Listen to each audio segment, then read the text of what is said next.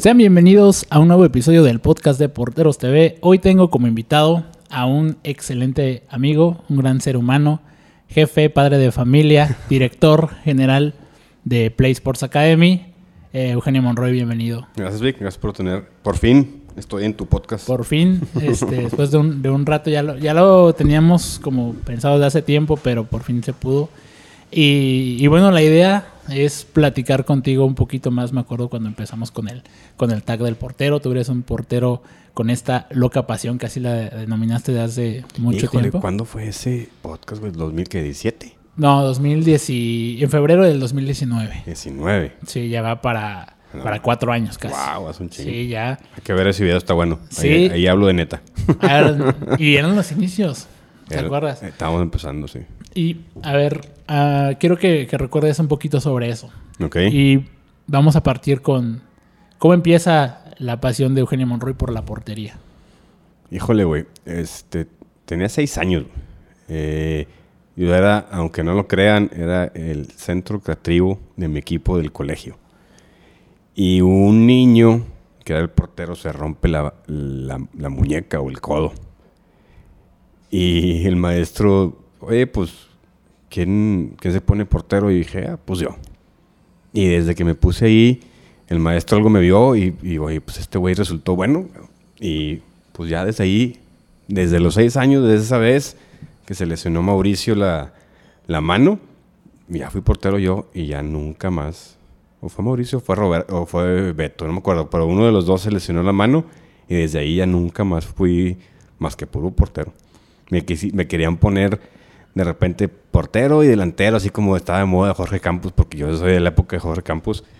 Este, pues nomás no, güey. No le doy más ¿Cuántos que... años tenías ahí? Con lo de Jorge Campos, pues fue en el 94, yo tenía entre 12 y 13 años. 12 y 13 años. En el Mundial de Estados Unidos, 12, 13 años, y, y era como que todos de moda de Jorge Campos. En el 90 fue cuando yo ya me como que me, me clavé mucho más con los porteros gracias a, a Higuita y a, y a este Goicochea, güey, con los penales, el ataja penales. Ahí para mí fue, ay, cabrón, los porteros pueden parar penales y pueden ser como Del héroe. el héroe de todo el, todo el desmadre. Dije, wow, güey. Y ahí fue cuando en el Mundial de Italia 90 tenía nueve años y desde ahí dije, yo quiero ser portero gracias a esos dos porteros. Y se me queda, pero grabadísimo. y luego, ¿cómo le hiciste con el tema de la indumentaria? Porque en ese tiempo era completamente diferente a lo que hoy tenemos. Híjole, güey. Yo entrenaba y jugaba. Bueno, entrenaba con la ropa del colegio. Imagínate que yo entraba al colegio a las 7 y media de la mañana y pasaban por mí y mis papás a las 5 o 6 de la tarde. Terminábamos a las 2 y yo me quedaba a entrenar. Entonces, con la misma ropa del colegio, con los pants del colegio, entrenaba. Y los guantes, si yo les enseñaría fotos de guantes que, que están por ahí que yo tenía, eran muy, muy básicos, güey. Yo creo que sí existían los Reuch, pero los Reuch, como los conocemos ahorita, los Reuch de papelito, así eran todos así guaditos y todo. Eh, ¿Y cómo jugaba? Yo me acuerdo perfecto que ya en secundaria, pone tú, pues sí, no- 93, 94, ya empezaron a salir la, la- la ropa de, de portero. Jorge Campos empezó a sacar ropa de portero. Sí. Y, y yo le iba en las pulgas. No sé si sabes qué son las pulgas. O sea, el mercadito de la calle, de cuenta. En el Ah, centro de. Monterrey había muchas tienditas y eran pues uniformes piratas. Y eso es lo que usábamos. Y yo usaba mucho pants. Yo nunca, nunca he podido jugar ni entrenar en shorts. Pues me acostumbré en pants. Si tú me ves entrenar, Sí, no, siempre nunca. traigo, siempre traigo pants y ya me acostumbré con pants. Y usábamos los pants. Yo iba a cuenta a Liverpool y compraba los pants de algodón. ¿No te acuerdas de un portero búlgaro, uruguayo, digo, del mundial pasado, güey? Que andaba en pants grises. Ah, sí. De hecho, también en, en este, por ejemplo, un portero del- de, Canadá juega, jugaba así. No me acuerdo cómo se llama. Este, pero sí, con un pants de esos grises como de, de algodón, ¿no? De algodón. As- así yo jugaba. Y así yo jugué, te estoy diciendo, hasta carrera. En carrera por primera vez me dieron unos pants de portero de verdad. Adidas, porque te lo daba el, eh, la carrera y por primera vez lo usé. Yo siempre entrené y jugué con pants de algodón grises, negros y grises oscuros y la madre. O sea, nunca fue con ropa de portero per se, la neta. Y ya después, estando en la repre, como bien dices, eh, te costó, ¿verdad? El tema de la titularidad, por lo que platicamos Pues sí, yo, hace tiempo. yo nunca fui titular, güey. Yo llegué en prepa, jugué en la prepa del TEC y fui dos años, fui banca y mi, y mi último año que yo ya era el, o sea, el senior, como puedo decir ya, el, eh, ¿qué te vas a graduar? No sé si me fue el nombre en español. Ahí ya fui titular. Quedamos campeones del intercampus de los TECs y llegó a carrera. Y el portero que estuvo conmigo los tres años en prepa, bueno, dos años, estaba en carrera en la representativo y era el portero titular. Y pues yo llego y pues igual, a hacer la banca de él. Cuatro años, güey. Yo nunca, nunca, en mis cuatro años del TEC, nunca fui titular en ninguna liga, güey. ¿Y qué pasaba por tu mente en ese tiempo? Al principio yo quería, yo quería entrenar. A mí hay algo que, que pues, poca gente me entiende, güey. Me gusta más, o sea, jugar o participar en el juego o entrenar que verla, el, ver en el estadio o en la, eh, o, en la televisión un fútbol. Me gusta más, güey. Entonces yo entrenar, para mí me hacía, y, ahorita te digo, los, los más amigos que tengo ahorita en mi vida, presente ya de, de casado y adulto, son mis amigos de la repre del TEC de carrera. Son los que veo todos los jueves, son los que hago posadas, son los que me invitan, son los que tenemos más cosas en común. Y eso hacía más a mí el ir a entrenar. Porque yo sabía que no iba a jugar, güey. Yo fui a tres nacionales con carrera y ninguno jugué un minuto, güey. Un minuto no jugué, ni uno, cabrón. Nada. Nomás iba a entrenar. Y eran unas chingas, era levántate a las 6 de la mañana y después eh, gimnasio y pesas a la, a la 1 de la tarde y después te- de repente tenías juego en la noche. O sea, la vida social en carrera no era tan chingona que digamos. Sí. Pero ¿qué pasaba por mi mente? Simplemente es, me estoy divirtiendo, güey. Está chido. Me estoy divirtiendo. Ya el último semestre de carrera, sí decidí salirme porque según yo me urgía trabajar y tener dinero. Es una, una de las pendejadas más grandes que yo creo que he hecho. Porque según yo necesitaba hacer, ¿cómo, cómo decir? Experiencia en el ámbito laboral y la madre. Por Es todas que, esas- pero es que esa es la idea que uno tiene a esa, esa edad. a esa edad y piensas que tienes que trabajar en una empresa para que te contraten en otra empresa, pues es lo mismo, güey. La neta. Bueno, y para que la gente sepa que estudiaste. Yo estudié finanzas. Yo, yo tengo, se llama licenciado de Administración Financiera en el TEC. Me gradué en el 2004, ne- eh, mayo del 2004. Y maestría del IPADE, se llama MEDEX, del, me gradué en el 2011. Pero te digo, güey, o sea, si yo me vuelvo a pensar, digo, chinga, ¿para qué chingados me salí? Si ese semestre fue el nacional en Monterrey. El otro portero iba a terminar, le- le vacaron maestría, entonces yo no iba a jugar, pero yo iba a estar yo en el nacional en Monterrey. No les fue bien, pero hubiera estado ahí, cabrón. Y ahorita me pongo a pensar, y en ese momento era, no, yo quiero ser adulto, quiero trabajar y quiero entrar a una empresa para que me, me digan cosas como que el deber ser antes de graduarte era trabajar. Y ahorita lo veo y digo, pues no tiene nada que ver, güey. O sea, no, no me pagaba ni madre. Este, me metí unas chingas de okis. Aprendí, sí, sí aprendí, pero te digo, de los que aprendí en esa época, ahorita, pues, no, no aplico casi nada, güey. Es la neta. Y ya que empiezas a trabajar, ¿cómo fuiste llevando pues, tu pasión del fútbol, la portería o el fútbol en general, y en combinación con, con pues, su el ámbito laboral?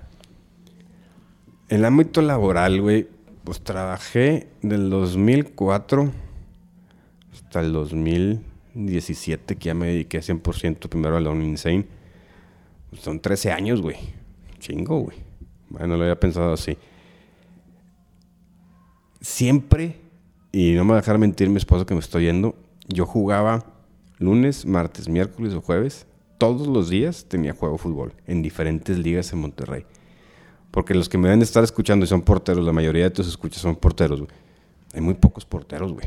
Y en la liga amateur, en las ligas amateurs hay menos, güey. Entonces, somos como una especie en extinción, güey. Entonces, oye, encuentras un buen portero y te lo quedas, güey. No, no decir que yo era el mejor, güey, o que soy el mejor, pero pues la giro, güey. Entonces, oye, si la giras, güey, pues yo te pago la liga, güey.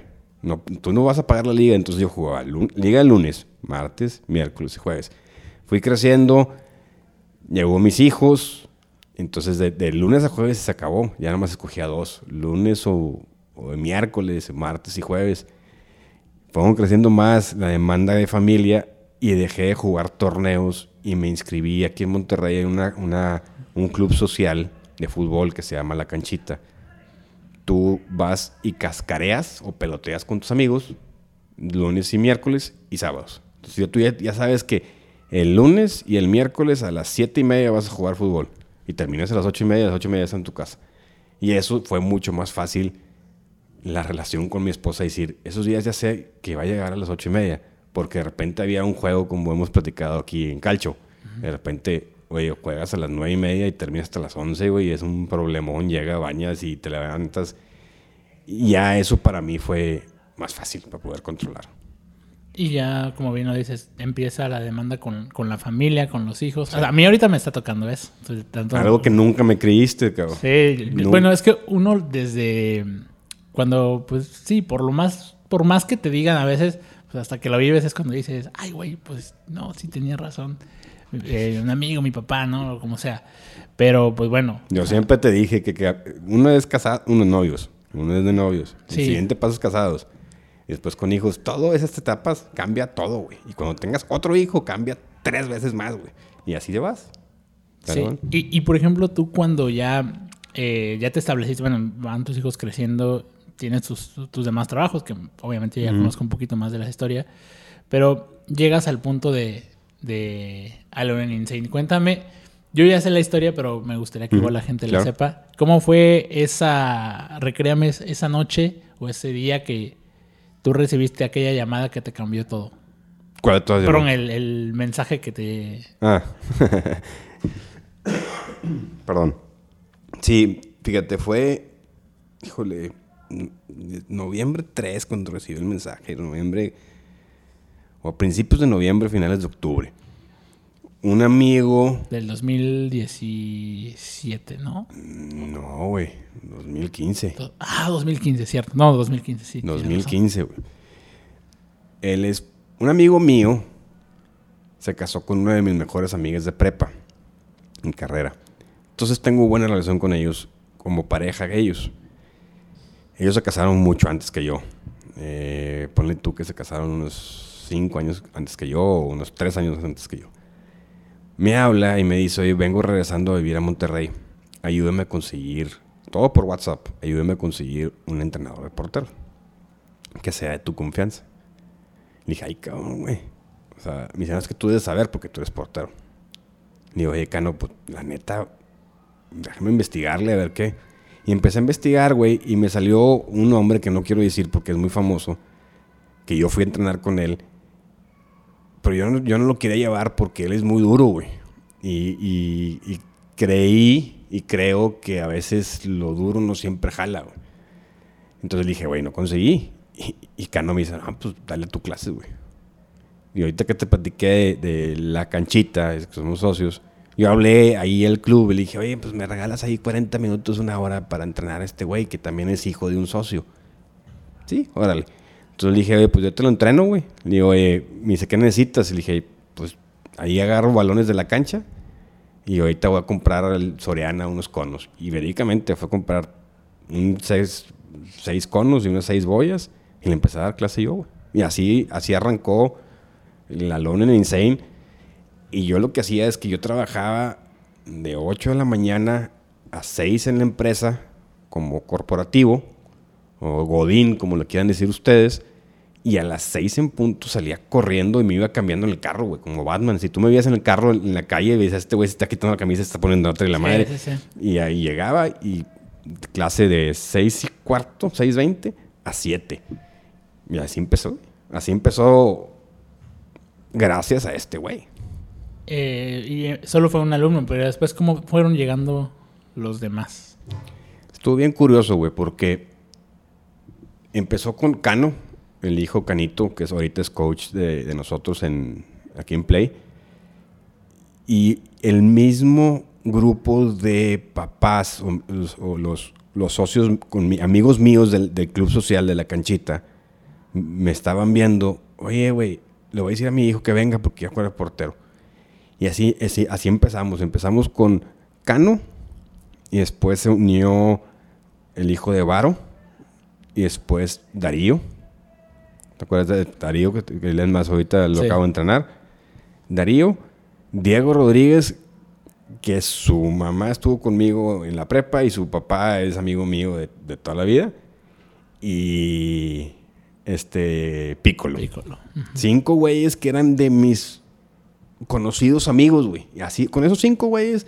Y, estoy y diciendo- ellos tenían más o menos el mismo rango de edad. Es que yo le dije a Cano, digo, oye, güey, está chido darle la clase yo a uno, pero yo creo que tu hijo se va a divertir más si son más niños, güey. Me dice, ah, pues déjale, déjame decirle. Y Cano me juntó a estos güeyes, que son, eran del mismo colegio. Vénganse, vénganse, son porteros, vente como en Royal, está dando clases. Y a los, yo empecé con Cano en noviembre, de cuenta para enero, ya éramos 6, 7, güey. Y así empezó, 6, 7, 6, 7, y ahí, ahí fuimos. Pero se fue corriendo la voz de la gente que me conocía que yo jugué de portero, güey. Ujú. Y algo que a mí me causaba mucho, mucha bronca era de que yo sacaba los ejercicios de Instagram, güey. Me metía a YouTube y veía ejercicios de Alberto Ruiz, eh, en su momento de Oscar Daud, y los trataba de modificar yo para tus edades, Y digo, ¿sabes? en ese tiempo no había tanta... Aunque, dices estaban algunos en Instagram, pero no es el boom que, que hoy en día. Pues que Instagram, más bien Instagram no era tanto, era más era Facebook y YouTube. Yo me chuteé, y es más, cuando en el 2000, ¿qué fue? 2018, o, sí, 18 me fui yo a, a Florida. No, el 17. El 17 yo me fui a Florida a, a- a una capacitación con Phil Wheaton. Ahí conocí a Alberto Ruiz. Y yo le decía a Alberto Ruiz, me copio mucho de tus ejercicios. Y Alberto me decía, pues yo me copio los ejercicios de otro güey. Y yo, ¿cómo? Sí, mírate. Y, y todo me guió a copiarme. Antes de yo poderme certificar, me copiaba de, de- de ahí, Sí. güey. Y lo bueno que me sirvió mucho es que todos tienen la misma edad. Se llevan un año o dos años, güey.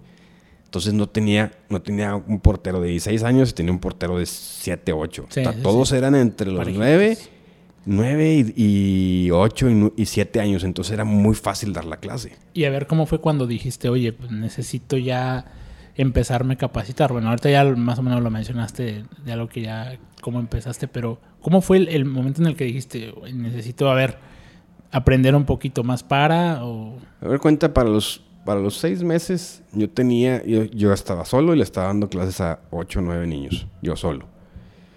Eh, un, solo día, dos días a la semana, una hora. Y los papás yo no les cobraba, güey, porque eran mis amigos, güey. Y ellos dijeron, te, voy a pagar, güey, por un, precio. Entonces ahí investigando puse un precio por clase. Y, y- y al momento que yo cobré, güey, seis meses quise cobrar y de repente cobré. Y en vez de que la gente se fuera, empezaron a llegar más, güey. Entonces yo ya me sentía incómodo, güey. Yo no había cumplido un año, un año de la academia, yo ya tenía unos 15, 16 niños. Dos días a la semana, una hora. O sea, yo estaba solo con 15, 16 niños. Yo no me sentía cómodo, güey. Me preguntaban los papás, oye, ¿y dónde aprendiste a dar clases? Y yo, pues, no, pues lo que yo aprendí Ah, cuando claro. me ponían a mí a dar clases. Y te soy sincero, güey. A mí me entrenaron de portero hasta que llegué a carrera, cabrón. De los 6 años hasta los 18, 19 años, nadie me había entrenado como portero, güey.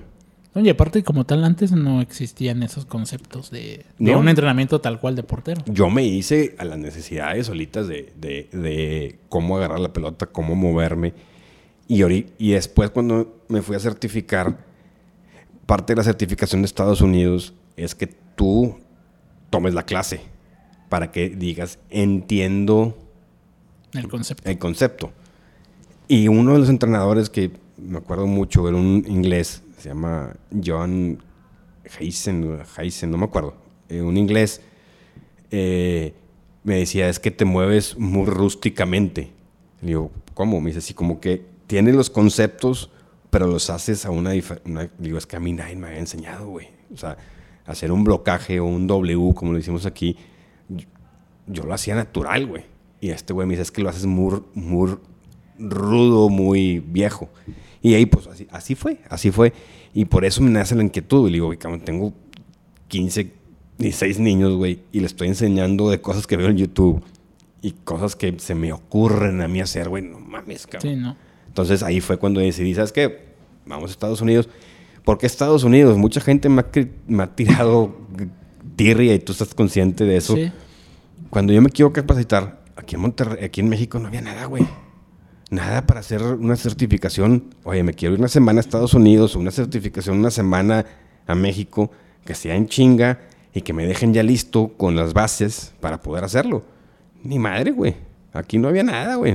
ahorita ya existe. Ahorita ya está la maestría de, eh, de Beto Medina, y está la de Memo y después está la, la Femexput ya tiene una certificación. Antes no había ni madre. Después en el 2017 no había nada, güey.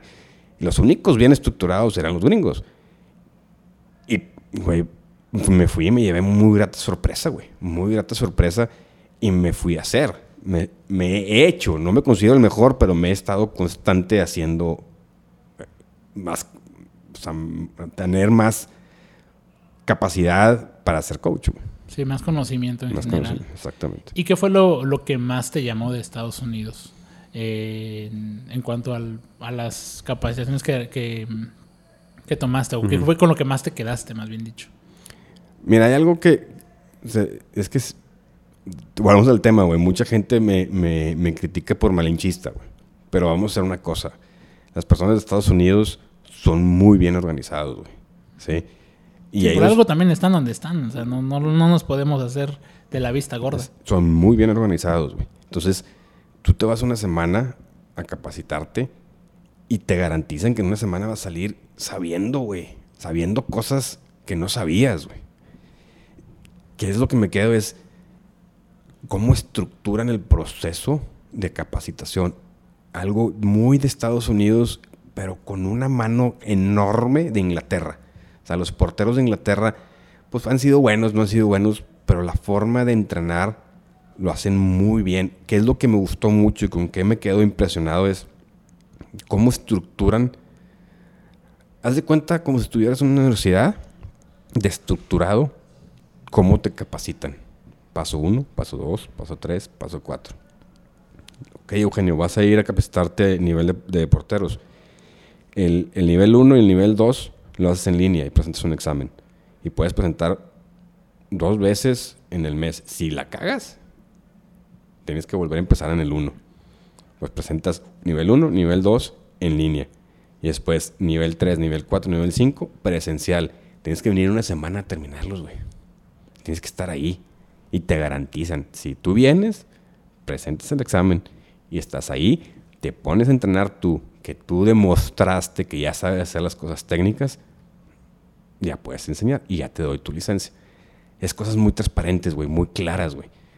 Te digo, no me ha tocado ver lo de la Femex Food. Dicen que es muy bueno. Gaby Batocleti, que trae aquí el centro de formación de la, Femex Food aquí en, Monterrey, me dice, Eugenio, tómalo, está muy bueno. La maestría de Beto Medina, muy buena también. Lo que hace Memo en línea también es muy bueno. Hay otro que se llama School of Coaches, que también es aquí, también son buenos. Pero antes, entiéndanme, no había nada de esto, cabrón. La única forma en Estados Unidos. Y lo que me quedo es cómo está organizado, cómo, está, cómo te fundamentan las cosas y cómo puedes tú, te dicen, no, lo que te estoy enseñando no es el fin del mundo, no es a huevo esto y es a huevo. Tú crea lo que tú quieras, agarra de ese coach, del otro coach del otro coach y fórmalo tu mentalidad. De ahí yo aprendí mucho. Y también lo que es... De hecho, por eso también muchos de los conceptos de, la metodología de hoy en día de Play, en cuanto a porteros, va muy, muy pegado precisamente a esa, esa inspiración eh, gringa, ¿no? Es que, güey, algo que a mí, y yo siempre lo he platicado, y lo platico mucho con Memo, eh, y lo he platicado a veces, en Estados Unidos, cuando yo fui a Florida, cuando fui a Baltimore, cuando fui a Chicago, conocí una cosa que ellos le llaman el GK Union, como la unión de porteros, de entrenadores de porteros allá. Y entre todos apoyan, güey. Aunque sean competencias, apoyan. Yo te ayudo y hago esto y hago lo otro. Conocí unas personalidades cañonas de allá, güey. Big Joe, André, este... Da, eh, Marceni. Eh, Marceni, este, Alberto, Alberto Ruiz, está Dan, Dan, el que hace Camp Shout Out. O sea, hay muchos güeyes que conocí y todos son muy abiertos a ayudar. O sea, y aquí en México como que no tanto. Y ellos dicen, yo te voy a sumar algo, agarra lo que te, lo que te sume, güey. Y tú crea lo tuyo. Yo siempre le digo a lo que me preguntan, ¿tu metodología qué onda? ¿Y cómo la haces? Güey, la metodología de Play ha estado en constante cambio, ah, movimiento y movimiento. Y se, se quedan ciertas bases, la terminología, cómo hablamos, pero estamos constante cambiando porque creo yo que si, nos, si te quedas con una metodología para siempre o una forma de hacer las cosas para siempre, te estancas, güey. Tienes que darle cambio constante para que se pueda funcionar y pueda acomodarse, güey. Totalmente. Y a ver, ahorita con esto que acabas de decir, a mí yo, ya lo sé. ¿Cuánto ha sido los máximos, bueno, el número máximo de porteros que, que ha tenido en la historia Play y en su momento la Insane? Híjole, güey. Antes de la pandemia. Yo te digo el por qué te hago esta pregunta. Antes de la pandemia andábamos pegándole como unos 85, 90 porteros. Ahorita, cerrando el semestre que estamos en diciembre de 2022, según no me equivoco, tal vez Jaime me pega en coscorrón, estamos como unos 130, 135, por ahí, más o menos. Ese, ese ha sido el tope, lo más que hemos tenido. ¿Y cuál crees, te, pregunto esto porque, cuál crees que ha sido los principales cambios, movimientos que ha tenido la metodología por la cual ha crecido estos, eh, estos números de, en cantidad de porteros? Mira, en la canchita funcionábamos de una manera porque era, fue, el crecimiento fue tan rápido que nos adecuamos a hacer las cosas como se podía eran estaciones, teníamos siete o ocho estaciones, en cada estación había un coach y los niños rotaban y daban vueltas. ¿Qué es lo que pasaba? Es que éramos muy eficientes en dar las clases, los niños aprendían muy bien, pero no había mucha integración coach-alumno. Ahorita cambiamos todo, entonces cada coach agarra su grupo personalizado de más, no más de siete, eh, de siete niños en su grupo y el coach lleva la clase completa, hace cuatro o cinco ejercicios él solo. Creo yo que ese cambio que hizo Jaime hizo que los chavos, los porteros, tengan más sentido de pertenencia con el coach y hagan más unión. Y al momento de hacer más unión, se crea más la felicidad en el entrenamiento. ¿Se me explico?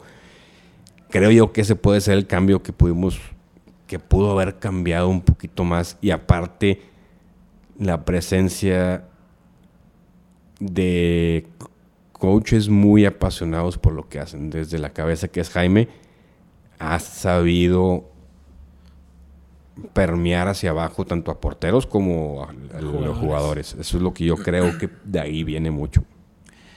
Algo que siempre me ha llamado la atención, y obviamente yo ya sé el por qué, te lo vuelvo a repetir, pero y que me gustaría también que la gente sepa es ¿Por qué aquí en, Play, aunque somos obviamente de Monterrey, utilizamos la palabra coach a ser un profe? Hijo, eso es algo que... a mí me gusta. Yo prefiero mil veces la palabra coach y, ya sé el por qué, te lo vuelvo a repetir, pero quiero que tú me lo digas. Es, es algo que desde cuando yo empecé, a mí me decían, vas a ser ¿Cómo Monroy? Tienes maestría, tienes carrera del Tecnológico Monterrey, tienes maestría, tienes puestos muy importantes de dirección. Vas a ser un profe, güey, un entrenador de fútbol, güey. ¿Cómo, cabrón? No entiendo cómo vas a ser un, un profe, un entrenador de fútbol, güey. Y esa palabra para mí, después de mucho tiempo entendí que no somos nosotros un, un entrenador de fútbol o un profe de fútbol. El profe de fútbol se dedica 100% nomás a, a dar la clase del fútbol, te enseña a dar clases de fútbol como el profe de álgebra. Te da clases de álgebra y es un profe y se, se chingó. El entrenador de fútbol te, te enseña a jugar fútbol y se chingó. La palabra coach viene mucho de una de mis certificaciones que yo fui a Estados Unidos y un güey que estaba en la presentación puso coach. O sea, the meaning of coach, coaching. El significado de, de- de ser coach. Y ponía eh, cosas técnicas, cosas elementales, cosas físicas. Y todo palomeado, pum, pum, pum. Lo que es un mismo de un entrenador, un profe. Pues, Cosas como que técnicas del fútbol. Y, y las tachas completas en el gráfico. Y dice, no, no, no. Piensen más, más acá. Un coach, la palabra coach es un coach que te ayuda a crecer en las cosas personales, está contigo en el tema anímico, está contigo en el tema personal, te ayuda con la alimentación, te- ayuda en tu proceso de crecimiento como persona. Por eso a todos les digo coaches y, y tratamos de incluir eso porque para que el mismo entrenador sepa, tú no nomás das clase, güey.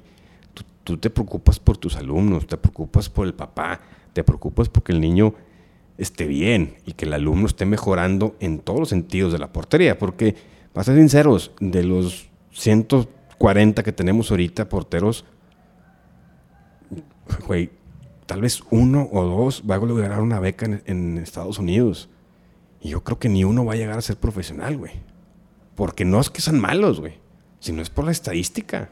Sí, sí, Es sí. normal por estadística. La estadística y, y todo el contexto que rodea al fútbol mexicano, que bueno, es todo. otro tema, pero- Es todo. Pero lo que te digo es, para mí la palabra coach es algo más que un simple entrenador. Te ayuda a llevar al lado personal. Por eso trato, tratamos de decir coach, coach, coach, para que se, se viva esa, ¿cómo se dice? Esa mística o esa, esa ideología. Muy bien. Y ahora con nos metemos un poquito ahora con el fútbol. ¿Va? Ya sabemos el transición antes, la academia, el concepto, la tienda también se llamaba Learning Insane. Learning Insane, haciendo referencia a solo y loco o, o lo que es la mística que rodea a un portero. un portero, es correcto. Ahora, de dos años para acá, ya en concreto, eh, se da el salto a Play. Antes, de hecho, estaba dividido en dos, que era X-Training, X-Training y que era la parte de jugadores, de jugadores y era Learning Insane. y llegó la fusión, que ahora es el concepto de Play Sports Academy. Es correcto. Eh, ¿Por qué ya empezar a mezclar esos, a tanto el concepto de jugadores como porteros en Play? ¿Por qué mezclarlo? Yo creo que fue un movimiento natural al, Al crecimiento que llevaba la... al crecimiento que llevábamos y al brinco tan importante que dimos de, de tener nuestro complejo propio. Eh, como yo le digo, esta prueba piloto que tenemos tan importante. El nombre de Alone in Insane, que tanto me costó dejarlo a un lado, güey, y lo sigo pensando, y digo, güey, me duele un chorro, güey. Pero que se quedaba Alone in Insane a un- una termo- terminología muy pequeña, güey. Y la idea de este brinco es saltar y crecer, güey. Teníamos que buscar un nombre donde incluía a todo lo que queremos hacer. Sí se llama Play Sports Academy y la idea es no, no quedarnos nomás con fútbol. Por eso se llama Sports. La idea es crecer a otros deportes haciendo lo mismo que estamos haciendo con el fútbol. Que vamos en camino, tal vez despacito, pero ahí vamos para llegar a eso. Por eso ese cambio fue, necesitamos un nombre que pueda representar a todo, güey. Lo- todo lo que podamos llegar a ser. Porque si no, a la mitad del camino vamos a tener que cambiar otra vez el nombre, güey. Y sería un desmadre. Sí. Sí. No sé si contesté la Sí, sí, pregunta, sí, güey. no, está bien. Y en cuanto a los jugadores, ¿cómo em- empezaron, empezamos a, a ver el, el, ¿cómo te lo puedo decir? La manera o la metodología, para, ¿cómo, cómo encontramos esa metodología de, de jugadores, play, soccer, jugadores? Híjole, güey. Esto sí Porque es- ahorita, ahorita hay varias, hay varias categorías. Ahorita Pues ahorita- tenemos niños desde este los Dos dos años. años. Dos años. Que de verdad, aunque, aunque no lo crean, es todo un arte entrenar a esos niños. De Eh, hasta los 13, 13 años tenemos. Entonces, exactamente, ¿cómo, cómo, ¿cómo es el camino para encontrar esa metodología? Híjole, güey, este... Eso sí para que veas que fue un poquito más difícil. En mis primeras certificaciones de portero era muy fácil porque pues ya sabía yo la terminología, güey. Entonces, oye, quiero empezar a dar clases de, de- de fútbol para crecer porque pues, sí, sí es cierto que hay un... Por un equipo hay un portero y hay 11 jugadores, güey. Entonces, pues, güey, tener un equipo de fútbol, güey, pues ten 11 jugadores en vez de uno, cabrón. Sí. Pues eso, eso fue el crecimiento natural. Pero cómo llegamos a la metodología que tenemos ahorita, vilmente es, me fui también a certificar a Estados Unidos y empecé a entender cómo lo ven ellos. Me, me he platicado aquí, me he certificado aquí también en, en en México a entender. Y te soy sincero, güey. Todavía estamos en pañales, güey. Encontramos, hablamos a un consultor, ven y platícanos. Y yo tenía la idea de jugar. Tenía la idea de jugar y jugar y jugar. Jaime y yo somos muy enfocados a porteros. Podemos decir que somos buenos entrenados de porteros. Pero en los últimos años nos hemos en- enfocado también en certificarnos como jugadores. Entonces trajimos a un consultor y nos, nos dio unas bases. Pero las bases han estado cambiando de acuerdo a las necesidades que ha generado el propio movimiento de la academia. Por ejemplo, este, aquí en Monterrey hay varias academias que tienen mucho éxito y empezamos mucho copiando esa metodología o esa forma de dar clase. Y nos empezamos a dar cuenta que teníamos que crear algo diferente a eso porque eso ya estaba muy trillado, güey. Se da cuenta, todos tienen ese carro y todos quieren ese carro. Pero hay unos que no quieren carro, güey. Unos quieren una bicicleta o una, una, Harley, entonces hay que modificarla, o un- una pick-up. Entonces hacemos una pick-up para los güeyes que no quieren carro. Y así fue. La metodología ha estado migrando mucho con la idea de la palabra play. ¿Qué significa? Play significa jugar. Entonces estamos tratando de hacer que los niños participen más en el juego de fútbol. Es decir, que los niños jueguen más durante el partido que cualquier otro lado. No sé si vieron, no sé si hace poquito salió, si, si se viste, no sé si viste o vieron. Sí, el, el clip de, de Luis Enrique. Luis Enrique. Y decía, oye, yo estuve en La Coruña, no me acuerdo en qué equipo. Güey, no jugué nada, güey. Iba a entrenar, entrenaba un chingo. Me la pasaba con ganas, pero no jugaba, güey. Y, y no aprendí ahí. Yo aprendí cuando me moví a otro equipo y ahí jugaba todos los minutos y jugaba. Éramos malos y siempre perdíamos, pero jugando aprendí cómo funciona el fútbol. Entonces, mucho de la idea es eso y eso es lo que estamos tratando de migrar y encontrando nueva identidad. Por eso te vuelvo a decirlo al principio, la metodología de una academia para mí tiene que ser movible, güey, porque vas viendo, güey, y sí, el fútbol ya está inventado, güey, pero la forma de darlo puedes encontrar diferentes formas y, Completamente. y darle, güey. Y si lo vas a- acomodando a lo que tú estás viendo de tus alumnos, cómo se comportan, cómo lo estás viendo, funcionó con esta categoría, vamos a replicarlo con la categoría de abajo y también funciona, ves a encontrar tu hilito y vas empezando a, oye, güey, jaló con la 2015, vamos a aplicarla con la de 16 y con la 17, oye, no jaló con la 17, o entonces hay algo mal, vamos a modificarla y moverla para arriba y para abajo y, y ahí vas viendo. Ha sido, del fútbol ha sido una, una labor un poquito más difícil que los porteros, güey. Sí, Eso porque el portero es más, más específico. y el aparte, trabajo. y aparte también llevamos poco, güey. Llevamos pues tres años, güey. Me gusta tres años, sí. De que de, de De- jugadores. de jugadores, ¿no? Menos, ¿no? 2000, antes de la Bueno, ya pandemia, casi tres. 2019. Sí, ya casi tres. 2019. Sí. Ah, bueno, sí, la base ahí. Sí, 2019, 20, 21, 22, sí. Sí, bueno, a mí me consta cómo, cómo ha cambiado todo ese concepto de... Variado bastante. Sí, sí, sí. El tema inclusive del, del uniforme, el tema de, de- Porque, por ejemplo, en, en X-Training en su momento no Ah. había como toda esa, esa estructura que hoy en día obviamente es, es primordial aquí en, en Play. Y algo que me llama la atención de aquí de, del- de la academia es la manera en la que también nos dirigimos con los papás. Ujú. Eh, ¿cómo, cómo tú como, como cabeza principal del, del, de Play. ¿Cómo es, o para ti, cómo es transmitir al, al, al, papá la metodología de Play? Jole, güey, yo creo que dentro de los clientes principales que tenemos, uno de los tres principales es el padre de familia. Si a un padre de familia, que yo soy padre de familia, no le comunicas bien lo que está haciendo con, tus, con, sus, con su hijo, en lo que él está dando, pagando, esperando un servicio, si tú no se lo comunicas tan transparente como es, él te va a quedar con muchas dudas, güey. Y te va a cuestionar mucho. Y, y, mucho de la iniciativa que tenemos nosotros como, como academias, tenemos que comunicar lo más transparente posible. Y tratar de que el papá entienda que por más por más presión que le ponga a su hijo, su hijo va a crecer o va a avanzar de acuerdo a lo que el niño está hecho. Sí. Nos hemos enfocado mucho a tratar de, de, capacitar al papá dentro del tema del fútbol infantil. Bueno, es un, es un, es, híjole, aquí en, Latinoamérica es un tabú, güey. los papás vivimos bien diferente los deportes y las competencias es un temita bien, bien complicado. Y por ejemplo, tú como papá, algo que siempre me ha llamado la atención que me has dicho es, por ejemplo, a tu hijo no le gusta tanto el, fútbol.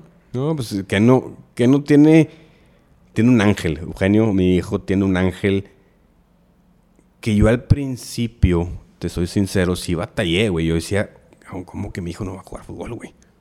Me causaba, mm, pues, problemas, güey. ¿Cómo? Como chingado, no, mi hijo no, yo me dedico a eso, tengo que meterlo. Y varias veces intenté, pero dije, después ya hice pases con, con, mi, con mis diablos o con mi infierno, güey, pues él está viviendo su vida, güey. Claro. Este mi papá nunca jugó fútbol, güey. Si jugó fútbol me dice que era muy bueno y es pura mentira mi papá, güey. Y, yo jugué mucho fútbol y mi papá le gusta verlo, pero practicarlo nunca dio una patada de fútbol conmigo, nunca, güey. Y no pasa nada, güey. Y Eugenio es un, es un, híjole, güey, es una mente brillante que está enfocado en otras cosas y hay cosas que me sorprende que güey, bendito sea el Dios que no lo, no lo obligué a meterse al fútbol, güey, porque el güey es inmemente feliz como es él. Entonces, no fue fácil, güey. Sí. No fue fácil. O sea, y para Eugenio tampoco es fácil, porque va al colegio y los, los amigos están con otros en Play o saben quién soy yo por Play. Y dicen, güey, que no, eres malísimo para el fútbol y tu papá se dedica caso. Eugenio también ha sido difícil, güey. Y ha sido bien difícil para él cómo defender ese tema, güey. Pero, te digo, yo creo que los dos estamos contentos. Cualquier niño que pueda venir de la academia y que su papá fuera dueño de Play o que, o que trabajara en Play estaría feliz todos los días aquí, güey. Y, la esposa lo deja aquí y aquí está ayudando a los coaches y todo. Eugenio no. Y ni modo, güey. Es, es, su vida y traté de. Hemos tratado de darle su posicionamiento, güey, su crecimiento a su forma en lo que él tenga más feliz, güey. Sí, obviamente. Sí, porque lo acabas de decir excelente. Y eso es algo que yo quería que mencionaras porque hay muchos papás que sí, a sus hijos no, pues de alguna forma los presionan y tienen, y el niño no, pues, no está a gusto. no, está a gusto y, y, no hay forma que, vaya a estar a gusto. y un niño tiene que ser feliz, o sea, esa es la, esa es la misión del, del día de los, de los niños. Exactamente. Y ahora, algo que también me gusta mucho de aquí de Play es el concepto de que no queremos, o bueno, no es el objetivo principal, porque si se da adelante, es el fútbol profesional, llámese portero o llámese jugador.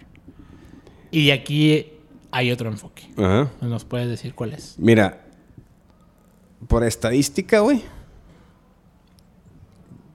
Tú entrenar a un portero que sea, que vaya a ser profesional o un jugador que vaya a ser profesional, está lejísimos por la historia, por estadística, está lejísimo que tengas tú la suerte.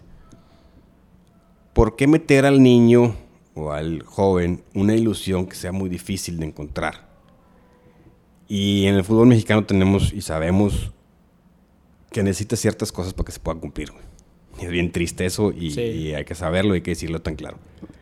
Y como, como, como es así tan, claro, nosotros nos enfocamos a que el deporte, eh, el fútbol, los porteros, te ayude a crecer de diferente manera. Es decir, que te ayude a sacar un estudio, te ayude a sacar una beca universitaria, te ayude a estar fuera de vicios y cosas así, que el deporte, el fútbol, portero, cualquier otro deporte que vayamos a hacer, te ayude en el camino de la vida normal, güey. Que si, si uno de mis alumnos se va becado a Estados Unidos, o aquí en el tecnológico, o el politécnico, o eh, la UAG, en donde quiera, se va becado, yo estoy feliz que ya cumplí una gran meta de que los papás invirtieron cierto dinero y logró el niño cristalizar lo que él quiso hacer. Eso para mí sería. Y aquí se tiene también la parte del el vínculo con, con una agencia. Tenemos, tenemos representación con una agencia que se llama Sport Recruiting USA. Este, ha sido una buena experiencia, ha sido una experiencia difícil de entender.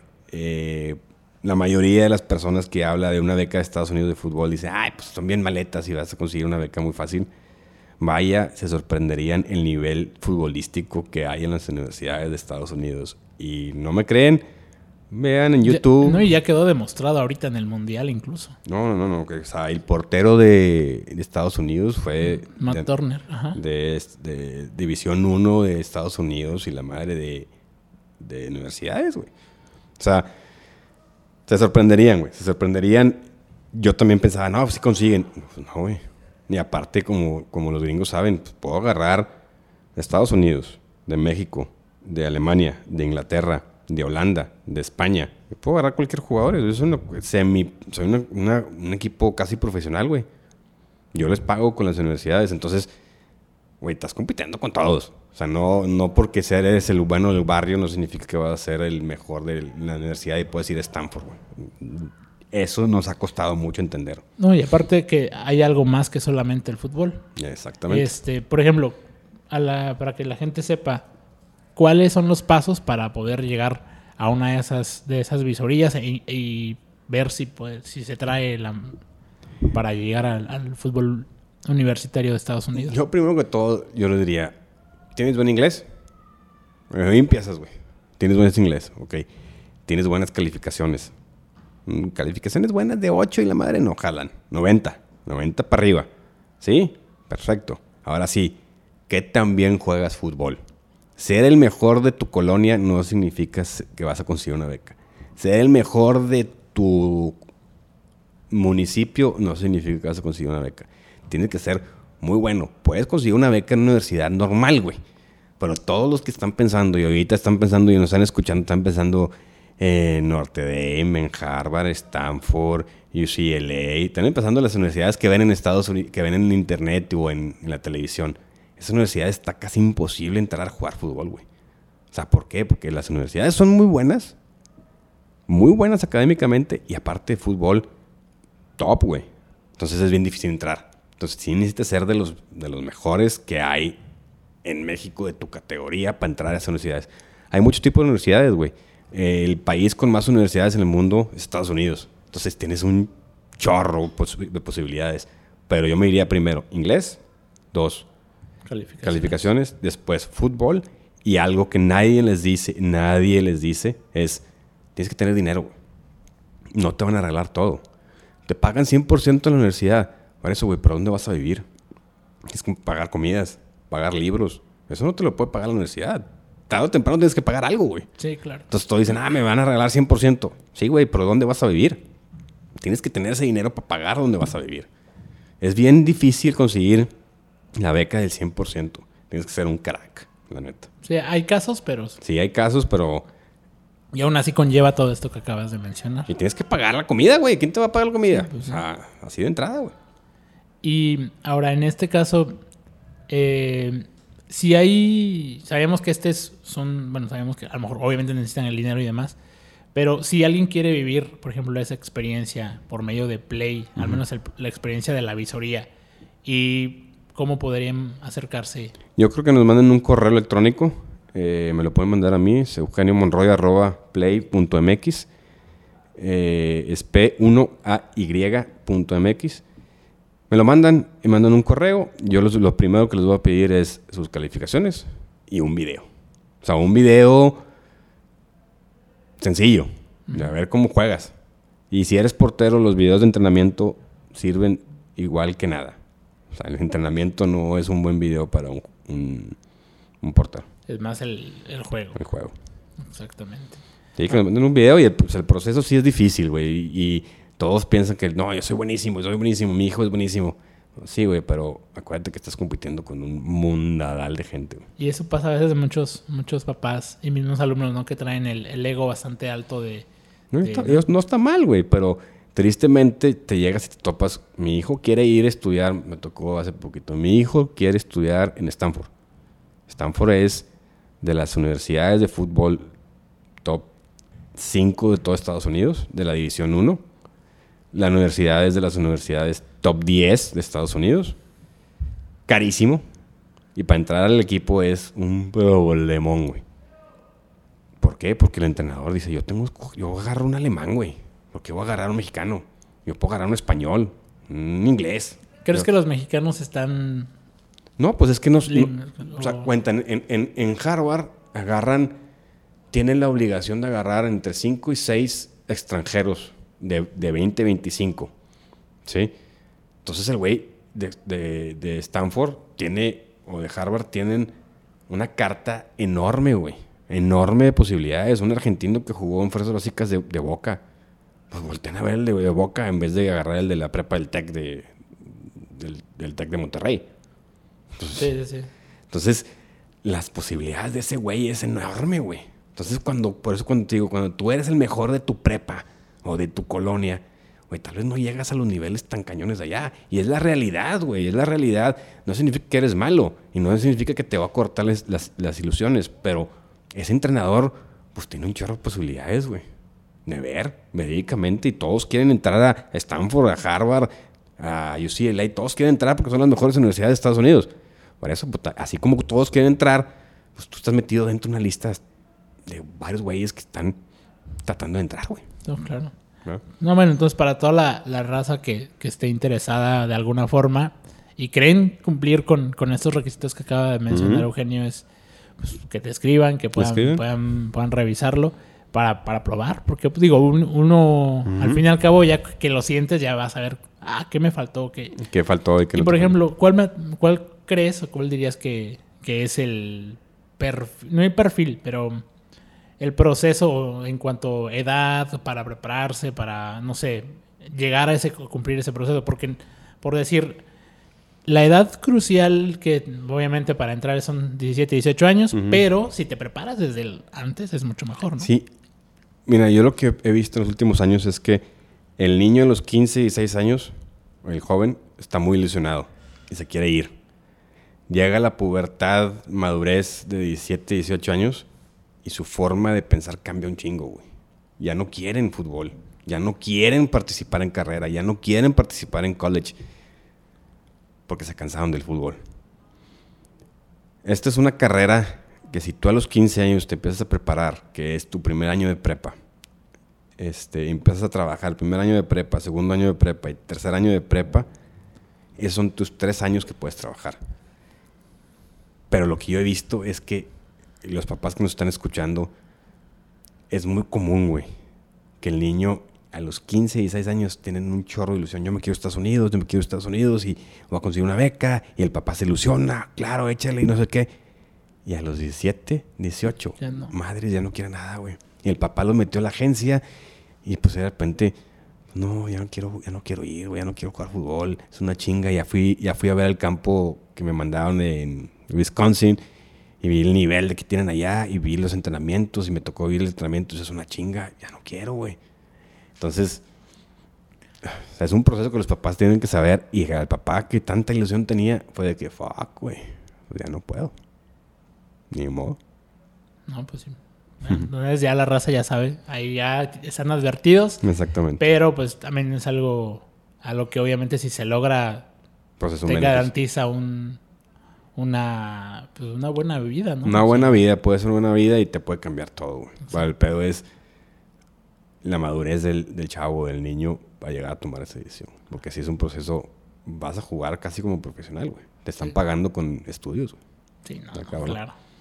Y bueno, Monroy, ya casi para terminar esta, esta plática, eh, quiero retomar unas preguntas que, te hice en el primer video.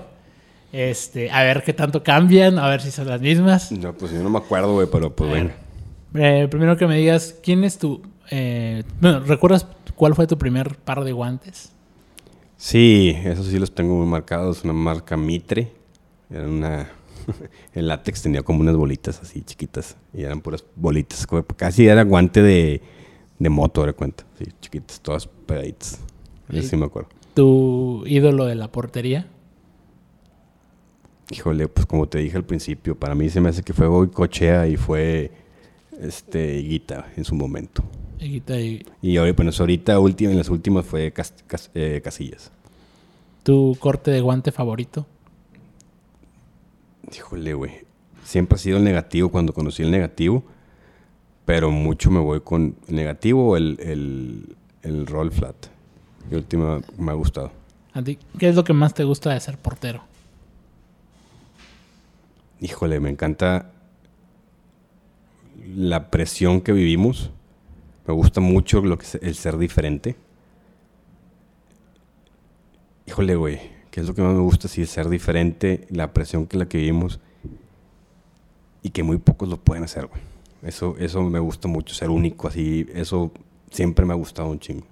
¿Qué es lo que le darías de consejo a un niño que quiere ser un portero, a lo mejor profesional, a un padre, te tengo un padre, y, a un entrenador que quisiera pues, empezar también, a lo mejor con su academia o demás?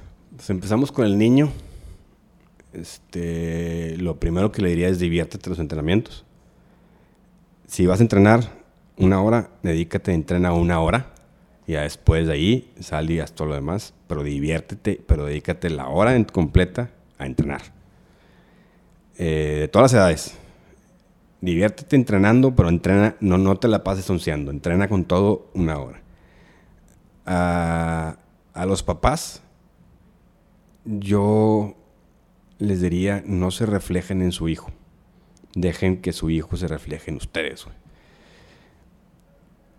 Que tus frustraciones o tus ideas de grandeza o tus ideas que tú traes en la cabeza, no se las pongas a tu hijo. Tú las tienes en tu cabeza, no las tiene él. Entonces déjalo que él decida, que él se divierta, que él entrene. Si pierde, no le digas, si hace malo, no le digas tú las conclusiones. Déjalo que él solito lo haga como papás no hay que meterle nuestras ideas a nuestros hijos. Yo me incluyo.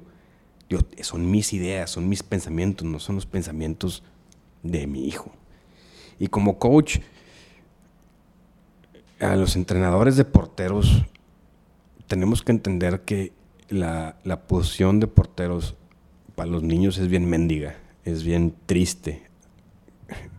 Hace garras a los niños muy chiquitos, los hace madurar muy rápido que perdieron porque le metieron un gol y los amigos le echan la culpa. Eh, les pueden pegar un balonazo, les da miedo. Hay muchas cosas que incluye ser entrenador o ser un coach de porteros de todas las edades. Tenemos que ser más que un patear las pelotas, más que enseñarle a hacer un W o un blocaje, o más que un embolse o cómo aventarse. Hay que estar más presentes con ellos porque ellos van a entenderte más, te van a hacer más caso que su entrenador del equipo. Entonces no, se vayan mucho en las cosas técnicas, métanse un poquito más en las personas. Es lo que yo digo. Y ya por último, em, ¿recuerdas alguna anécdota que tengas muy marcada, muy presente en todo lo que llevas, ya sea Luna Insane o Play? Una anécdota. Pues hay muchas, güey. Este. Me voy a quedar, güey, cuando fue la pandemia, güey. Este. Los primeros tres meses, güey, si no me equivoco. Estábamos tú, Jaime, Chiqui y yo. Yo estaba pasando un pinche tiempo, güey, de, de miedo, y tuvimos una junta por Zoom, no sé si te acuerdas, que yo estaba afuera. Este, y fue una reunión de una hora, hora y media, y me dediqué a tirarles palos a cada uno, a ti, a Chiqui y a, y a Jaime, tirarles, cabrones, haz esto y lo otro, tenemos que hacer esto y tenemos que hacer lo otro, vamos a morir, no podemos morirnos y la chingada. Antes de empezar las clases en casas y antes de, empezar a moverlo de la tienda, antes de salirnos y cerrar el local allá, yo me acuerdo que ese día para mí fue como que ya valió madre, cabrón, ya todo este pedo va a valer y me estaba causando mucho estrés. Y de hecho, me acuerdo que me desahogué así, cabrón, cabrón, cabrón, cabrón. Y de repente como que la reacción tanto tuya de Jaime fue, ah, ok, ya, ya te desahogaste, vamos a hacer esto, vamos a hacer lo otro, vamos a hacer lo otro, vamos a movernos por aquí, vamos a movernos por acá, vamos a seguirle por aquí. Y fue algo muy chingón que me trae muy buen recuerdo porque el equipo que se armó, a pesar de las conse- consecuencias que estábamos viviendo, no, no nos chingó. ¿Sí me explico? No, no valimos madre, en pocas palabras. Con eso me quedé. Hay muchas, cabrón. Puta, Sí, me puedo aventar bastantes, güey. Hay un montón. Pero esa yo creo que hablando del equipo y los tiempos, eso yo como que me eso. Excelente, ¿no? Pues sí, recuerdo muy bien esa, esa, mm, esa videollamada y muchas otras que tuvimos por esas épocas. El crecimiento, el, cuando estaban los cimientos de, De este de lo que hoy conocemos como, como Play. Y pues obviamente experiencias con, con clientes, con papás, con niños. Muchísimas. Muchísimas. Con este, coaches, con papás, con niños. Este, toparme a, a, a huercos, como ahorita le di clase a Darío. El güey tenía ocho años, güey, cuando le di clase. es- Es un monstruo ahorita, güey. Son cosas muy padres. Muy padres. Y ahora, por ejemplo, que Cano, que empezó... Ah. Cano es el primer, el primer alumno de coach, primer alumno de, de Alumno Insane, ahora es coach de play y lo hace bastante bien. Y muy orgulloso también de esa, esa anécdota para mí es, lo veo dar clase y el güey lo habla con sentimiento y dices, chingón, eso es, Sí. eso es- eso vale. No, pues excelente, Monroy. Pues muchas gracias por, por estar aquí, por eh, tu tiempo. No, hombre, encantado. Y pues bueno, ¿cómo te, ¿cómo te pueden encontrar en las redes sociales? Eugenio Monroy GK. Nomás estoy en Instagram, Facebook casi no lo uso. Eh, en todo lo de Play me pueden encontrar, Play Sports Academy, todo junto. En vez de una L, un 1. y Eugenio Monroy GK en Instagram, ahí me pueden encontrar. Víctor, gracias, güey. Casi una hora, cabrón, nos aventamos. Sí, ¿no? gracias por la invitación, güey. Este, vean el podcast de Play Sports Podcast. Muy Ahí tenemos bueno. varios episodios Estamos, juntos también. estamos retomando el podcast tan famoso que traíamos, lo, lo dejamos morir, pero ahorita estamos agarrando otra vez con, con nuevo equipo que traemos aquí. Así es, estamos, estamos estrenando, ¿eh? Estamos estrenando. Estamos, estamos estrenando. No es Bel Rosita. Es- Exactamente. y pues bueno, ya saben, este, cualquier cosa ahí nos pueden seguir en todas las redes sociales. Eh, sigan a, a- aquí a Monroy, a Play, a todo lo- el concepto que se va generando por allá, todo el contenido. Y pues bueno, nos vemos en un próximo episodio. Nos vemos, figuras. Chao. Listo.